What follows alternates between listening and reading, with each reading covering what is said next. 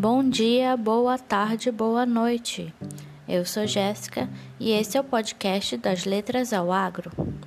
No episódio de hoje, vamos falar sobre aeração do solo e contaremos com a participação especial para falar sobre esse tema. Os convidados desse episódio são Emanuele Moita e Lucas Fonseca, colegas que estudam agronomia na UFOP. Ficou curioso?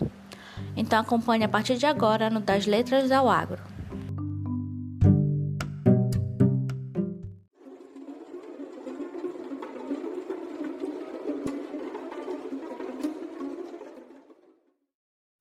A aeração do solo ela corresponde ao processo pelo qual se faz a troca de gases do solo e o atmosférico, bem como oxigênio, dióxido de carbono, formas voláteis de nitrogênio, enxofre, hidrocarbonetos e vapor de água. O ar do solo ocupa o espaço poroso que não é ocupado pela fase líquida, ou seja, eles estão presentes no, no espaço macroporoso do solo, que possibilita aí a difusão dos gases. Já em relação à composição desse ar, a renovação da composição do ar, ela tende a se igualar com a composição do ar atmosférico. E um solo com uma boa aeração, ele não vai diferir muito do ar atmosférico, exceto quando se trata da umidade relativa, que quase sempre possui uma concentração mais alta de CO2.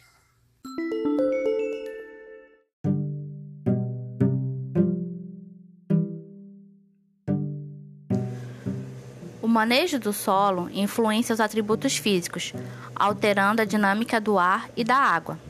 A ausência de revolvimento do solo no sistema de plantio direto, associada à modernização da agricultura nas últimas décadas, tem levado ao uso intensivo de máquinas agrícolas de grande porte e, consequentemente, maior intensidade do uso das terras. Nesse sistema, é comum a ocorrência de compactação da superfície do solo, o que, dependendo do seu grau, poderá prejudicar as trocas gasosas entre o solo e a atmosfera e o desenvolvimento das plantas.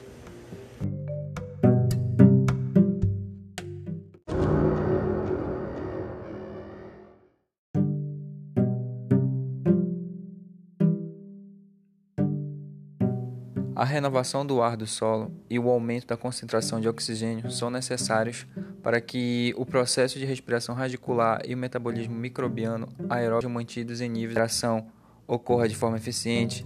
É necessário que existam poros ocupados por ar, conectados entre si e com a superfície do solo.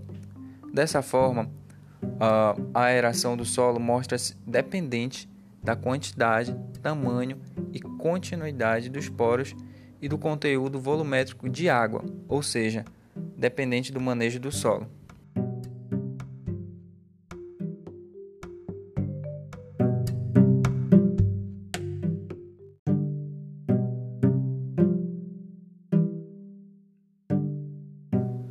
Portanto, a aeração é um fator importante, pois pode limitar o desenvolvimento do sistema radicular das plantas, assim como o crescimento e a produção das culturas em solos compactados.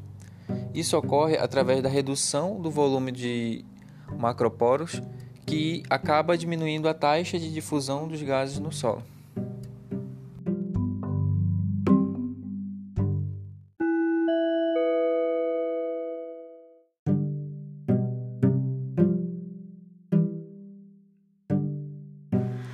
Para finalizar, gostaríamos de agradecer ao professor Clodoaldo Santos, professor da UFOPA, Campus Santarém, que oportunizou a apresentação desse tema dentro do podcast, e também aos colegas Carlos Eduardo Maduro de Souza, Danilo Barbosa, Isadora Borges, Janderleia Guimarães, Ludmila França, Marcos Santos, Yasmin Cavalcante, que também cursa agronomia, e Carinhe dos Santos, que cursa o bacharelado interdisciplinar em Ciências Agrárias, e que ajudaram na pesquisa para trazermos essas informações até vocês.